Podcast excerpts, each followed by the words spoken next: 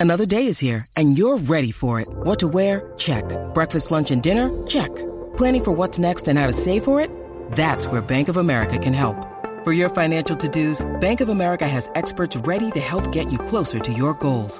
Get started at one of our local financial centers or 24-7 in our mobile banking app. Find a location near you at bankofamerica.com slash talk to us. What would you like the power to do? Mobile banking requires downloading the app and is only available for select devices. Message and data rates may apply. Bank of America and a member FDIC. Hola a todos, soy Víctor Abarca y estás escuchando Expreso con Víctor, el podcast diario sobre tecnología, tecnología que importa y cultura digital. Y bien, pocas horas después de que Apple nos sorprendiese programando una nueva keynote para el lunes directamente, o sea, boom, ya está, lunes. Samsung también hizo lo propio para um, agendar un nuevo evento, pero esa vez el miércoles. Si esto le sumamos la presentación del Pixel 6, vaya semana tenemos. Y todo esto es lo que te quiero contar en el episodio de hoy.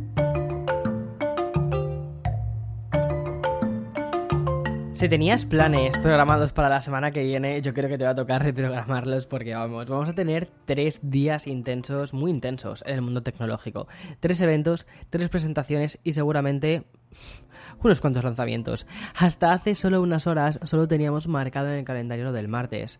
Eh, ya sabes, lo de Google dándonos a conocer los nuevos Pixel 6 y Pixel 6 Pro.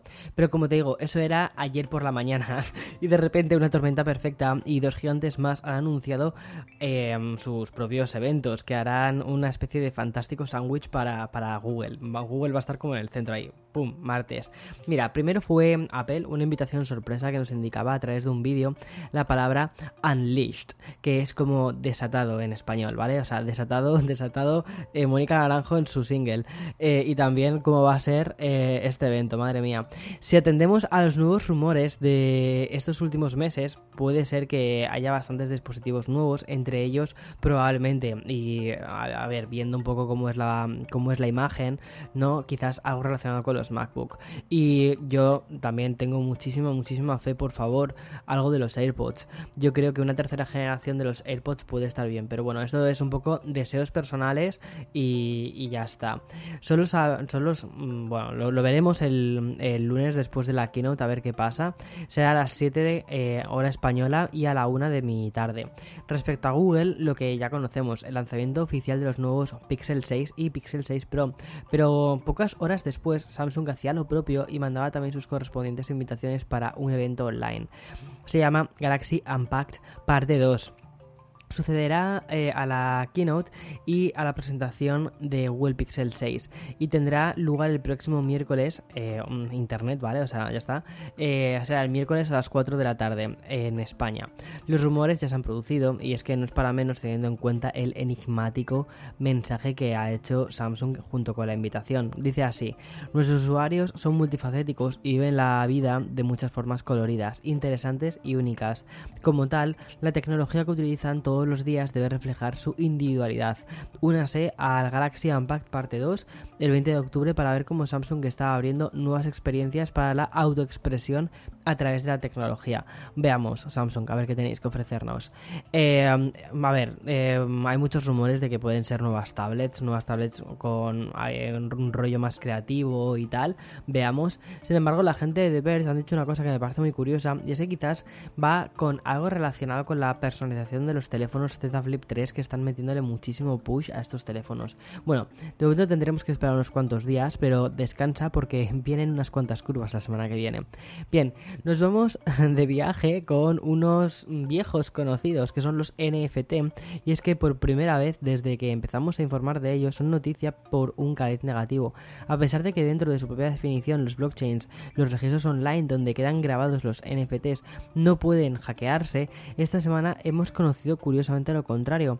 OpenSea, que es la plataforma creada en 2018 para funcionar como una especie de, de mercado de estos activos digitales, y cuenta además actualmente con 24 millones de NFT. Espera, voy a darle un sorbo al café. Espera, un segundo.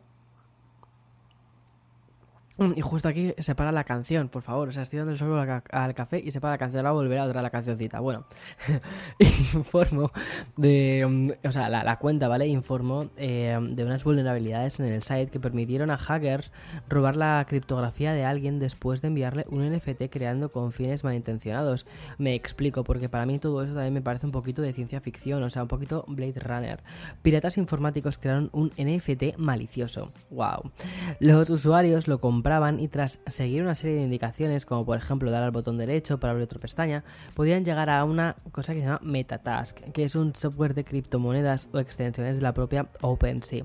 Una vez allí, además de ver detalles de la transacción económica, podían pedir transferencias que usuarios más inocentes aceptaban dar. La actividad maliciosa se conoció cuando la empresa de seguridad Checkpoint Research encontró publicaciones en Twitter de usuarios que denunciaban haber sido pirateados tras comprar un NFT. Aunque OpenSea negó que ninguna persona haya sido estafada a través de un comunicado, la empresa de ciberseguridad anteriormente mencionada informó que los problemas de vulnerabilidad fueron subsanados rápidamente.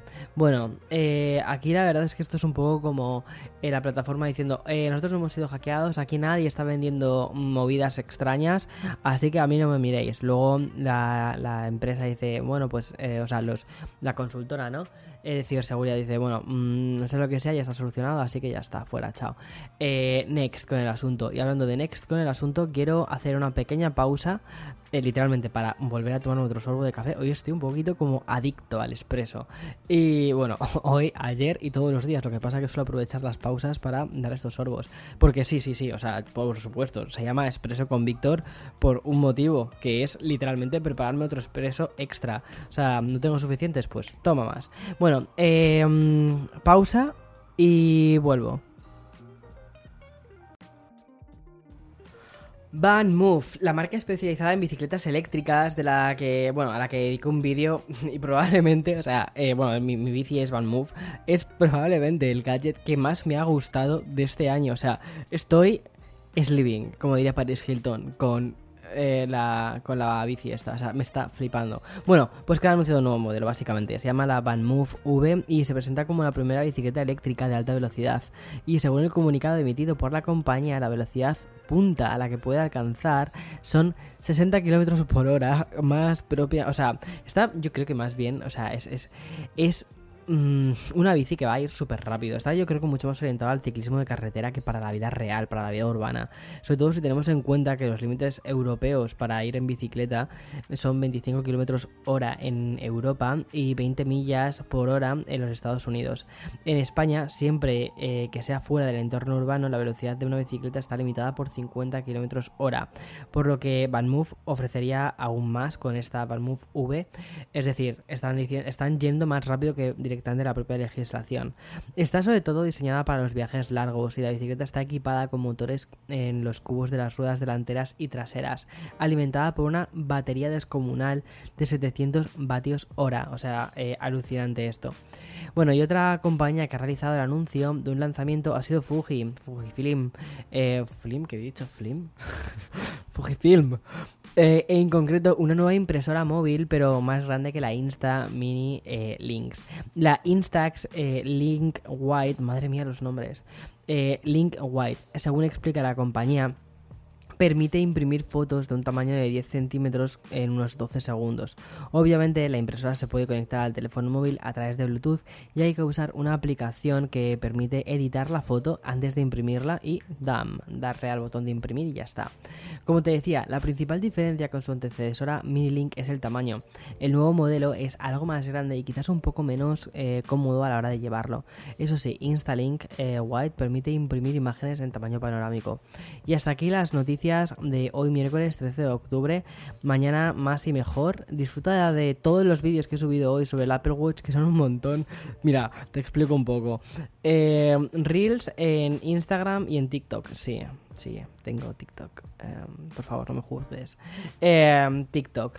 Em, ¿Qué más? ¿Qué más? ¿Qué más? Ah, eh, luego he hecho el unboxing en Instagram TV. Y también he hecho la review en el canal de YouTube. Llevo probándolo un tiempo, un tiempo suficiente como para poder probarlo. Y ya está, es el Apple Watch Series 7. Eh, conclusión general, es un reloj muy parecido al Series 6, bastante parecido al Series 5. Pero bueno, tiene, es verdad que tiene esos pequeños cambios. Al final yo lo que considero como... O sea, hay una queja muy habitual en la comunidad tech que es un poco aburrida y estoy un poquito harto, la verdad, es un coñazo, por no decir otra cosa. Eh, que la gente realmente lo que espera es que estés haciendo un análisis basándote en la generación anterior. Sin embargo, los números no son reales, o sea, eso, eso no es real la gente no cambia de tecnología eh, todos los días, o sea, o cada año, ¿vale? O sea, lo hacemos pues cuatro frikis, ya está. Eh, cuatro personas a las que nos gusta la tecnología muchísimo y queremos estar en la cresta de la ola tecnológica. Sin embargo, eso no es la vida real. La gente no cambia de Apple Watch todos los años, la gente cambia de Apple Watch cada 3, 4 años. Entonces, eh, tengo que hacer vídeos y sobre todo cuando analizo un producto tengo que ponerme en la piel de una persona así. Me pongo sobre todo en la piel de personas que conozco en la vida real, de amigos eh, que conozco en la vida real. Y sobre todo intento darles respuesta justo a lo que buscan. Es decir el Apple Watch. Me merece la pena comprarme uno si nunca he tenido uno sí o no si vengo de un Apple Watch 3 por ejemplo estaba en mi cabeza con, uno de mis amigos que tiene un Apple Watch Series 3 bueno pues ahí le diré un poco la explicación. Y luego otro que tiene un Apple Watch Series 6 pues ahí también le di otra otra pequeña em, respuesta. Entonces yo creo que eh, no puedo o sea no se pueden hacer las reviews planteándolas de un año para otro porque es que eso no son reviews reales eso no es una respuesta real. Es una respuesta real para, para mm, no, tanta, no tanta gente. Y ya está. Eh, me apetecía soltar un poco de beef porque es que estoy un poco harto de la tecnología, harto de todo. Eh, sobre todo de eso, del ruido, harto del ruido, justo. Y ya está. Y muy rico el café, muy rico el té. A la mañana más y mejor. Chao, chao. Y yo, Ah, por cierto, creo que voy a hacer más vlogs hacer más vlogs. Me apetece hacer más vlogs en el canal de YouTube. Y además me apetece hacer más vlogs en esta especie de nueva era en el que me está dando todo muchísimo igual y en el que es como feeling myself. Ya está. Chao. Antes de que termine la canción. Chao.